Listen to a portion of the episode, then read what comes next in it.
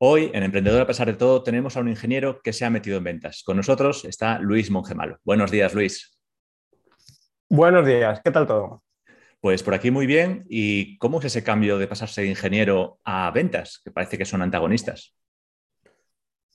Mm, porque si no eres impermeable a la realidad, te das cuenta de que el producto es lo de menos para vender. El producto, ojo, eh, no significa que, que cualquier mierda vaya a tener éxito, porque el producto sí que sirve para algo, sirve para fidelizar, pero no para vender. Y si la comodidad no es lo que más te satisface el mundo, pues querrás ver esa realidad y querer enfrentarte a conducir las riendas de tu vida. Y eso solo se consigue haciendo ventas.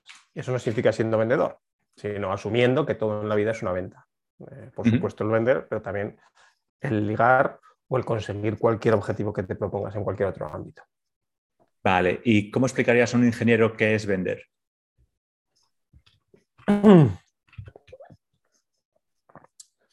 Complicado. Vender es conseguir que el cliente se interese por ese mismo interés que tienes tú, pero por motivos totalmente distintos, porque los motivos que a ti te excitan, a los demás nos dan exactamente igual. Y eso al ser ingeniero te cuesta mucho verlo. Sí, pasa mucho. pasa mucho, yo soy ingeniero informático y pasa en el ámbito ese lo que dices del producto, ¿no? De seis meses desarrollando, vamos a hacer un producto de la hostia, se va a vender solo, pero después no se vende solo. Hay que poner mucho empeño. Bueno, el mundo está lleno de productos mediocres que tienen éxito y de, productos exitosos, eso la gente no lo ve. Pero si estás en un entorno empresarial y te juntas, como me pasa a mí, en mi entorno con muchos emprendedores y muchos empresarios, pues el mundo está todavía más lleno de productos buenos que no tienen éxito, pero lleno de productos que nos harían la vida mucho más fácil. Pero es que un producto te haga la vida más fácil no ayuda a su venta, ni mm, perjudica tampoco, simplemente es irrelevante para la venta. ¿Qué es lo que ayuda a la venta? Que la gente perciba que te hace la vida más fácil. es más totalmente distinto a que te haga la vida más fácil. Claro, es más un juego de percepción que de lo que tú crees que es la realidad. Completamente, es totalmente un juego de percepción que te haga la vida más fácil o que te haga la vida más excitante o que te ayude a ganar o que te ayude a ahorrar o que te, hay, distintos o que te aumente el ego, que te ayude a socializar o que te haga sentir más seguro. Hay muchos motivadores, pero es la percepción, no el hecho. Si consigues la percepción, conseguirás la venta. Si además consigues el hecho, luego conseguirás la fidelización y la difusión del producto. Pero en primera instancia tienes que conseguir la percepción. Y que además esa percepción que transmitas sea la que el cliente quiere percibir. esa es otra historia, que nos empeñamos en vender lo que a nosotros nos gusta de nuestros productos y servicios en lugar de lo que el cliente quiere comprar. Y siendo ingenieros, más aún. Sí, es la gran tara que tenemos, solo pensamos en producto. Y bueno, esto de las ventas, ¿es algo innato? ¿La gente nace aprendido de ello o es algo que se puede ir aprendiendo por la vida? Las dos cosas. Eh, hay gente que nace innata, porcentaje bajísimo, el vendedor natural o el seductor natural, el don Juan natural. Eso existe. No sé qué porcentaje, uno de cada mil o uno de cada cien mil. Y el resto de los que no tenemos talento, pues tenemos que entrenar. Eh, como casi con cualquier habilidad en la vida, te diría. Quiero decir, pues tener una predisposición genética ideal para convertirte en un fuera de serie sin ni siquiera entrenar. Y existía Romario que llegaba borracho a los entrenamientos y luego llegaba el partido del domingo y te marcaba dos goles, ¿no? Y luego está la inmensa mayoría que incluso entrenando toda la vida nunca llegarán a ser futbolistas de primera división. Pues aquí es exactamente lo mismo. Yo no soy natural, yo soy aprendido completamente. ¿Y cuáles fueron tus pasos para aprender? Uno, desesperación y ruina. Ese es el primero que me, motivó muchísimo. Gran motivador. exacto. Y luego eh, leer como un cabrón, pero eso no es realmente útil para nada si luego no lo pones en práctica de manera crítica. Es decir, yo cuando vi que aquello no iba de producto, ni de características técnicas, ni de lo que a mí me gustaba, pues, pues fui suficientemente resolutivo como para, ponerme a leer, como para asumir que no existe ningún problema en la humanidad que alguien no haya resuelto antes ya y lo haya documentado. Y entonces me puse a, leer como un cabrón y eso lo puede hacer mucha gente y de hecho lo hace mucha gente. Hay muchísimo académico, ya no de las ventas, del ámbito que quieras de la vida.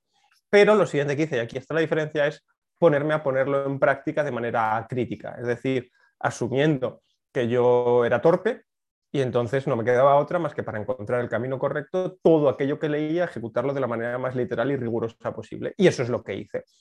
Y entonces hice cosas muy mal, hice cosas muy ridículas, pero también encontré esas gemas que funcionan y que muchas veces cuando se las cuento a la gente incluso le tengo que convencer de que funcionan, porque no lo ven nada intuitivo. Y es que muchas de las ventas no son intuitivas, porque nuestro cerebro no está, salvo el de esos pocos naturales, no está diseñado para, para vender de manera natural. Eh, sí que lo está, sin embargo, para seducir, porque el ser humano tiene que reproducirse, eso sí que es cuestión de supervivencia, y por eso eso sí que lo llamamos los genes, y muchas veces me gusta usar el símil. Esto es como ligar, porque cuando lo mm. llevas a ligar la gente dice, ah, coño, es verdad, ahora sí me lo creo, es verdad, ¿cómo no lo había hecho antes esa comparación? Y entonces lo hacen. En mi caso me costó verla, y entonces lo que hacía era ejecutar, ejecutar, ejecutar, ejecutar, ejecutar, y llegó un punto en el que encontré un proceso de ventas que funciona de la leche, y ya, ya a un punto en el que leyendo casi podía adivinar que iba a funcionar y que no. ¿Y a qué libro solía, te gusta más? ¿Qué libro recomendarías para alguien que quiera empezar a meterse en ventas? muchísimos. Em, siempre, los que siempre recomiendo son El Vendedor Desafiante, Spin Selling, eso lo recomiendo siempre, pero luego también está La Biblia de las Ventas, está How to Master the Art of Selling Anything, es que no tiene traducción, es así, es como dominar el arte de vender cualquier cosa, la psicología de las ventas, ventas simplificadas, Sales Simplified, Psychology of Sales, Sales Simplified, Sales Management Simplified, que es gestión de ventas simplificada, em, Fanatical Prospecting, prospección fanática, Cold Calling Techniques that really work, técnicas de llamada en frío que realmente funcionan, Selling to the C-Suite, que es vender a los ejecutivos, sería la traducción libre. Estoy diciendo muchos títulos porque no, es que son, en, en, español no existe literatura de ventas apenas.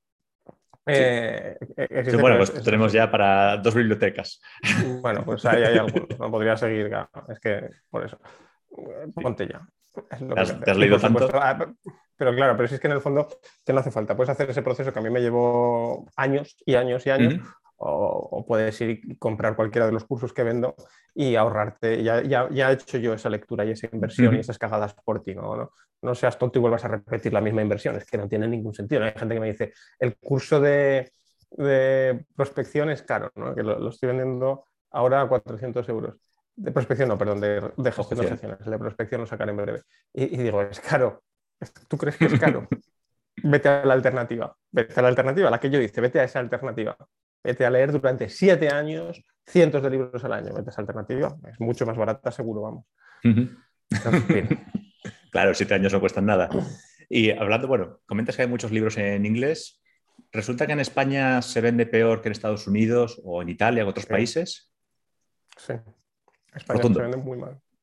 Sí, sí, sí, sí, España es un pésimo vendedor. No es el único país que vende mal, ¿eh?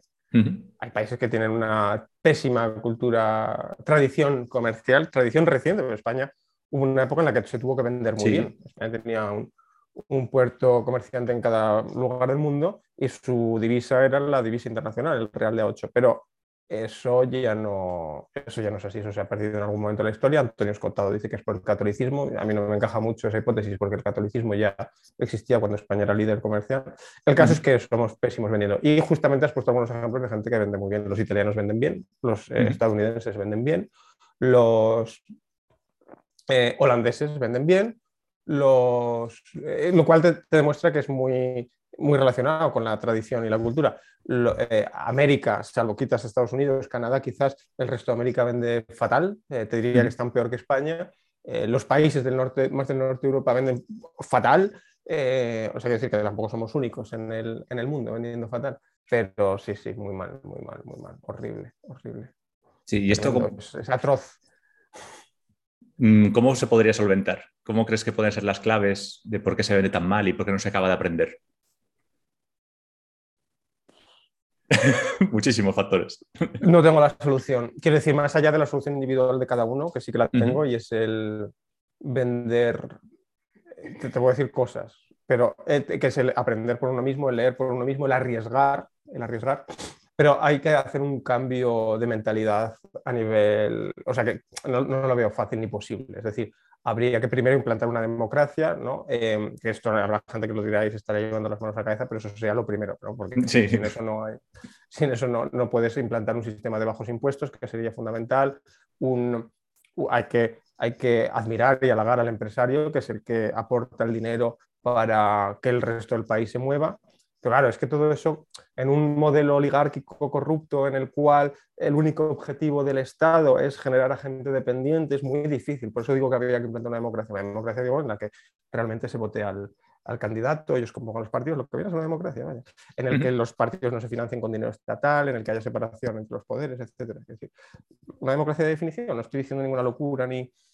Y eso acabaría, reduciría, la, yo creo, la corrupción y permitiría pues, dejar de crear, de tener un Estado eh, recaudatorio y crónicamente endeudado y la gente empezaría a, quizás a apreciar el dinero y que ganar dinero está bien y que esforzarse para ganar dinero está bien y dejaríamos de escuchar ese mensaje que la ineptocracia manda, que es que la meritocracia no funciona, que últimamente tienen eh, como objetivo, ¿no? decir que la meritocracia no existe y cosas así muy extrañas.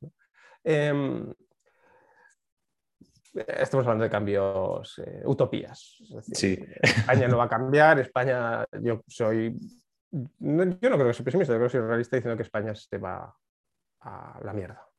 España se ha argentinizado ya y si tú, tú, preguntas a la gente, la mayoría de la gente está a favor de las subidas de impuestos y tal. Y de hecho los liberales, aquí es que, no sé, me estoy metiendo en un jardín que cuando los liberales critican a los socialistas y dicen, socialistas son, son todos los partidos actuales que se presentan a las elecciones, ¿eh? quiero aclarar esto también, no hay ningún partido que vaya a reducir la recaudación eh, por impuestos.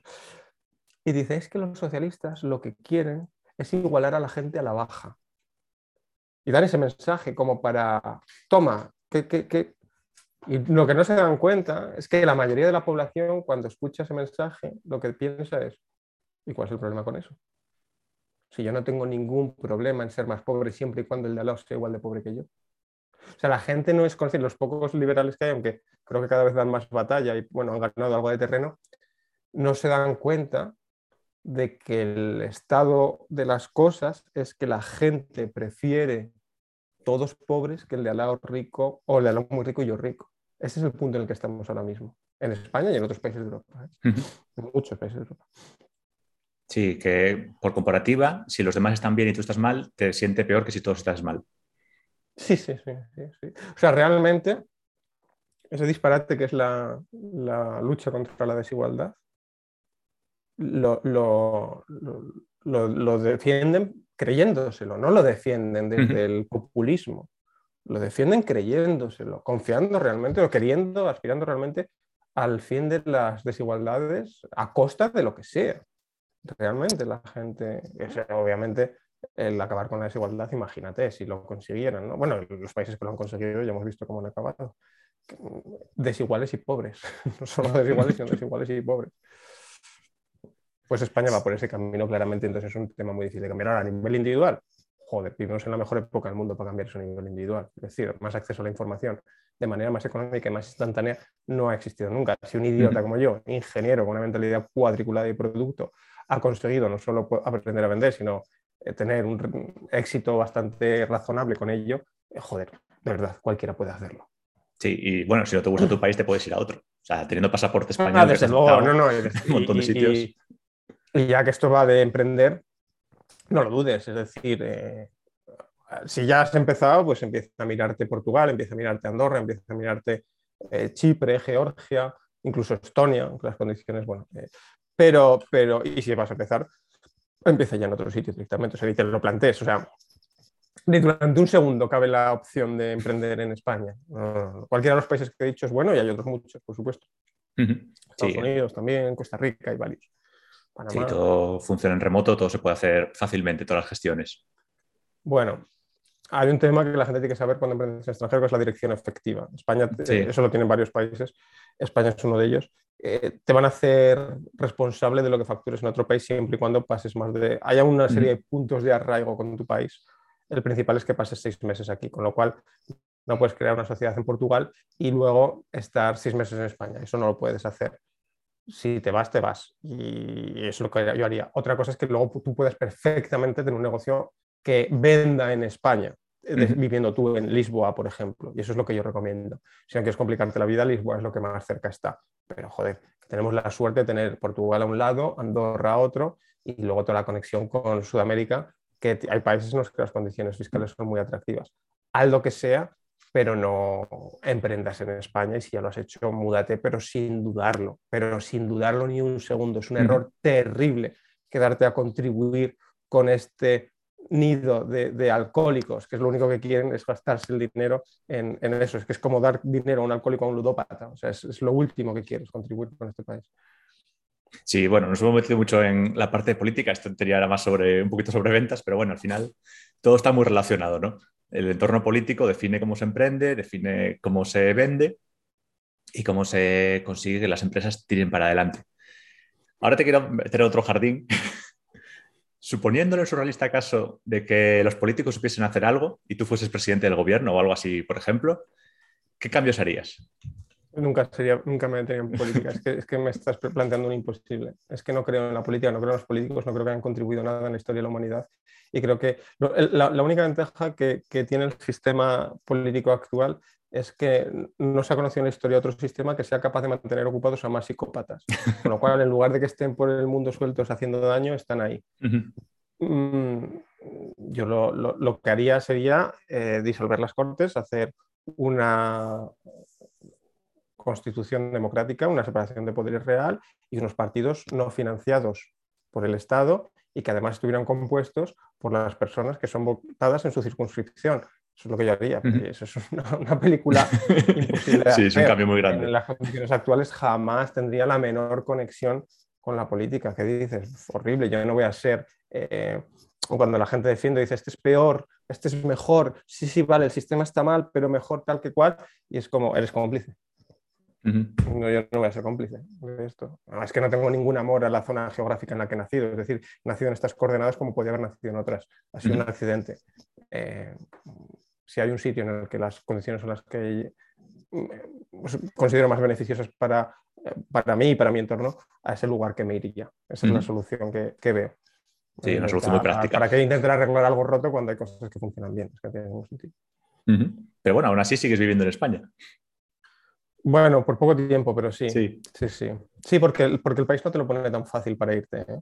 Llevo ya tiempo con la migración y la concluiré. Eh, probablemente este año. Pero ¿se, puede saber destino? El país, el país te intenta retener, claro. Es, eh, sí, creo que va a ser Portugal. He analizado varios, ha habido distintos problemas que no me han acabado de convencer y al final, ahora mismo te diría que va a ser Portugal, pero hasta que no me vaya siempre puede surgir algún problema. Claro. Pues nada, te deseo mucha suerte con ese cambio. Portugal es un país fantástico. También culturalmente es eh, una delicia. Y ahora, bueno, ya otra de estas preguntas raras y difíciles. ¿Qué es eso que es muy difícil de conseguir, pero que si lo consiguieses estaría súper feliz? ¿A mí? Sí. Yo es que soy ahora, es que, es, es jodido esto que te voy a decir, ¿eh? pero es que lo tengo todo. Es que es muy jodido, de, es muy feo de decir. las cosas, Enhorabuena. Las cosas que estoy en proceso de tener, que quiero tener, no materiales, materiales tengo todas, em, son fruto del trabajo y del paso del tiempo. Es decir, quiero tener más cursos publicados, quiero tener una mayor base de datos, pero son cosas que son un proceso y que estoy haciendo el proceso y, del cual disfruto. No me querría para nada cargar el proceso, porque es una cosa que me da placer. Con lo cual ni siquiera te diría una base de datos de 100.000 hombres. Si me quitas el proceso, perdería la gracia, porque yo quiero el proceso. Quiero el aprendizaje que te da el proceso también, ¿no? Y como en el resto estoy satisfecho, pues tampoco me urge llegar mañana. Y yo me esforzaré, invertiré tanto tiempo como dinero como esfuerzo en llegar donde es posible, pero, pero es jodido, pero de verdad que, Estoy más que satisfecho con, con lo que tengo, pero más, que, más de lo que me merezco. Sí, pues, pues eso es lo mejor que se puede oír. ¿no? De tanto haber pivotado, de tanto haberse metido en diferentes ámbitos y llegar ya a un punto en decir, hasta aquí ya estoy contento, todo lo que venga, bienvenido sea. Pero también hay que ser consciente de que el éxito y el fracaso son dos impostores. Es decir, hoy te digo eso, eh, que te diré mañana, que te diré dentro de un mes o dentro de cinco años. A lo mejor las cosas se han complicado y, estoy otra vez ambicionando algo porque, bueno, pues mi vida se ha complicado de mil maneras o hay algo directamente que no puedo solucionar y me hace infeliz. Eso hay que ser consciente de que esta entrevista te estoy diciendo esto el día que lo grabamos. Claro. Pero nadie sabe lo que va a pasar en cinco minutos. Nadie lo sabe. Claro, claro. La vida es muy voluble, es una incertidumbre y lo que vaya llegando, pues adaptándose a ello. Así es. Volviendo un poquito al tema ventas, eh, como una de las grandes incertidumbres es qué quieren los clientes. ahora mismo, 2022, ¿qué buscan los clientes? O sea, ¿se han vuelto locos o realmente ya se han dejado de tonterías y quieren las cosas muy precisas? Qué buena pregunta. Lo que primero, lo que tengo que decir es que el lugar donde no vas a encontrar lo que quiere el cliente es en el cliente. El cliente no sabe lo que quiere. El cliente es alguien, yo digo una frase que es casi todos los clientes mienten casi todo el tiempo acerca de casi todo. Y el motivo por el que ocurre da igual. La realidad es que la información que nos trasladan no es veraz. Y me da igual si es una mentira con malicia o un malentendido o una falta de elocuencia. La realidad es que si escuchas al cliente y ejecutas literalmente lo que te pide, te arruinarás. Al cliente hay que observarle y ver lo que hace, no lo que dice que hará. Una vez que lo has observado y además has escuchado lo que dice que hará, puedes empezar a entender su lenguaje. En el fondo hay que traducir, hay que hacer una traducción constante. Entonces, antes de contestarte a nada, te digo, el cliente busca eso, o sea, busca, no, es capaz de decirnos lo que busca y tenemos que saber traducir. Y luego, el, no obstante, hay tres básicos que la sociedad, la humanidad ha buscado siempre y siempre buscará. ¿no? Y no es ni el Big Data, ni el metaverso, ni la inteligencia artificial, ni el cloud computing, ni la mierda que se ponga de moda mañana. Son chorradas que usa la gente que no sabe vender y que le producen mucha difusión y muy poquitas ventas, por no decir ninguna. Hay tres factores que el cliente, que el cliente, que la gente ambiciona y es el, el ego, es la socialización y es la seguridad. Hay muchos más, pero estos tres suelen ser los más, son los más comunes. Ego, socialización y seguridad. Satisface una de estas tres cosas, pero no lo hagas nunca de manera explícita porque a nadie le gusta reconocer que se siente inseguro, que busca llenar su ego o que tiene pocos amigos. Satisfácelo, pero insisto, no de manera explícita y seguro que lo vendes. Sí, enfocarse mucho más en la venta eh, tangente. O sea, no ir de frente a por el problema, sino rodearlo para que el cliente pues, no lo vea como una amenaza, como un ataque. O sea, me está diciendo que tengo pocos amigos, ¿quién? ¿Yo? Efectivamente, efectivamente. Es muy fácil que esto se interprete como, como un ataque, así es. Y bueno, la gente supongo que lo que menos le gusta es sentirse atacada. Hombre, pues sí, claro. Porque una cosa que hace mucha gracia con tu email diario, ¿no? Consejo de ventas todos los días sería que no estás inscrito día que te pierdes. Así es, eh, jamalo.com, hay que decirlo. Jamalo.com. Obviamente, eso ya lo pondré en la descripción también.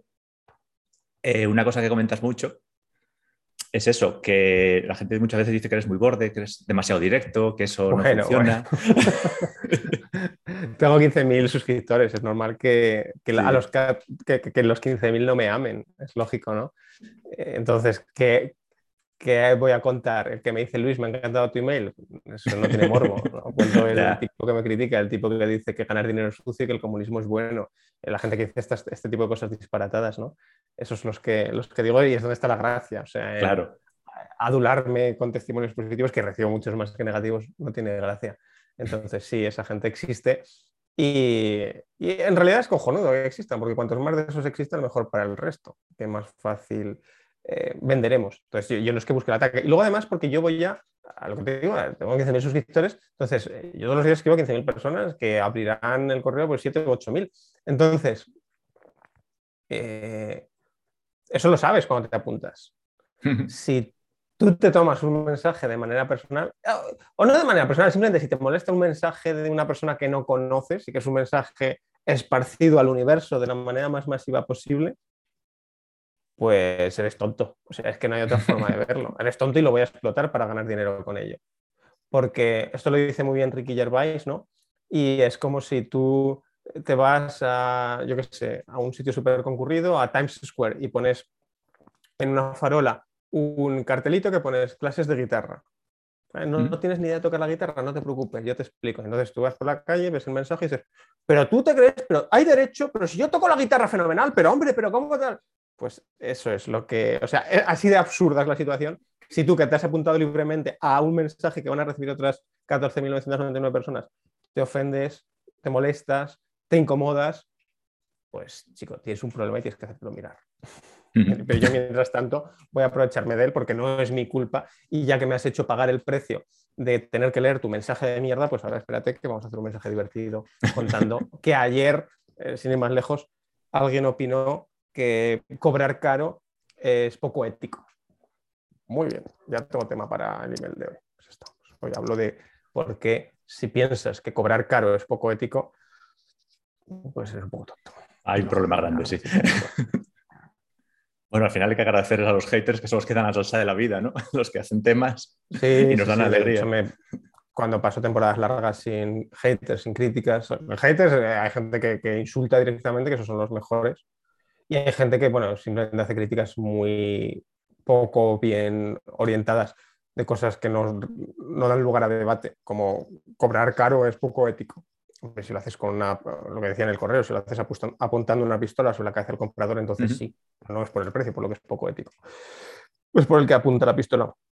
Pero cuando paso mucha temporada sin críticos, sin haters, sin cualquier tipo de oposición, a veces pasa, joder, a veces eh, tienes una buena racha, buena racha y pasas un mes sin recibir un email cachondo.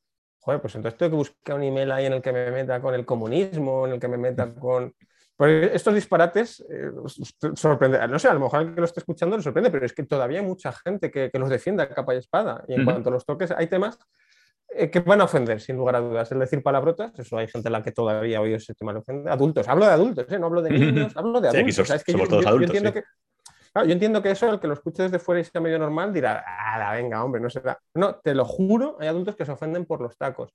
Hay adultos que se ofenden, pero tacos es usar la palabra mierda, ¿no? Te vas a pensar tú o sea, por los temas sexuales, eróticos de ligar, de romanticismo, de seducción. Hay gente que, esto le, debe ruborizar tanto, que se sienten tan incómodos, que se ven la obligación de insultarme. Tema impuestos, tema impuestos, da igual cómo lo trates, da absolutamente igual. Menciona esa palabra en un email y va a haber ofendidos.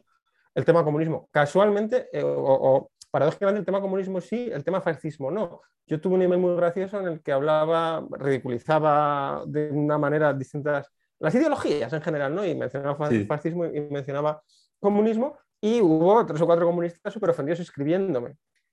Pero ninguno criticó que hablara del fascismo, solo criticaron que hablaba del comunismo. Nadie, si tengo algún fascista en mi lista, nadie eh, no entendió que aquello era una broma. El comunismo tal. Y por supuesto, cualquier cosa que sea de hombres o mujeres, etcétera, eso también ofende mucho. No, eso ya ha traspasado las fronteras de Twitter y esa gente ya está por todos lados. Y y luego hay unos pocos que a veces se ofenden por cosas totalmente inesperadas. Eso también ocurre, pues hablas de ventas, se apuntan a, un newsletter de ventas, hablas de ventas y se ofenden de que, coño, ¿qué es eso de enseñar a la gente a aprender, no? Horrible. Bueno, una vez, fíjate, anecdóticamente te cuento que en un instituto, un colegio, era un colegio que, que daba una charla de emprendimiento y el profesor que daba clase en ese momento no lo sabía, simplemente sabía que iba a haber una sesión. Y fuimos varias personas con una asociación muy conocida internacionalmente que se dedica a difundir el pensamiento emprendedor y tal. Y el tipo, el tipo intentó evitar la charla. Intentó que no se celebrara porque opinaba que qué es eso de enseñar a los chavales a montar empresas, que si estábamos locos, o sea, le parecía la mayor maldad que les podíamos hacer a los niños, hablarles de algo tan horrible como montar una empresa. O quiero decir que esa gente, aunque nos parezca de broma, aunque ahora estemos riéndonos de ellos y tal, esa gente existe y están ahí fuera. Y esto lo enlaza con lo que me decías de cómo mejorar el país. Y es que no se puede. ¿Cómo va a ser un país en el que todavía exista gente que piense así? Es imposible avanzar con ese país, absolutamente imposible. Para esa gente vas a pagar impuestos, no tiene ningún sentido. Bueno, ya acabo. Bueno, un tema muy inmenso. Ahora, para ir terminando la entrevista, la última pregunta que hago a todos los invitados es si en un año has ganado como para poder comprarte un Ferrari. Sí, buah, ha, sonado, muy mal como lo he dicho. no esperaba menos, ¿eh? Claro que sí. Lo que pasa es que a mí los coches me dan unas copeticadas, pero eso es una cosa mía. ¿eh? claro, claro. Mí me da una pereza tener un coche, mantenerlo, etcétera. Que, entonces, eh, no creo que nunca me comprara un coche si no fuera ya precisamente por ego y para presumir de mira qué pedazo de coche me puedo comprar. Pero, Mm, bueno, sí, sí que me ha dado para comprarme. sí, es que todos los que han llegado para comprarlo dicen que ni de coña se van a comprar uno.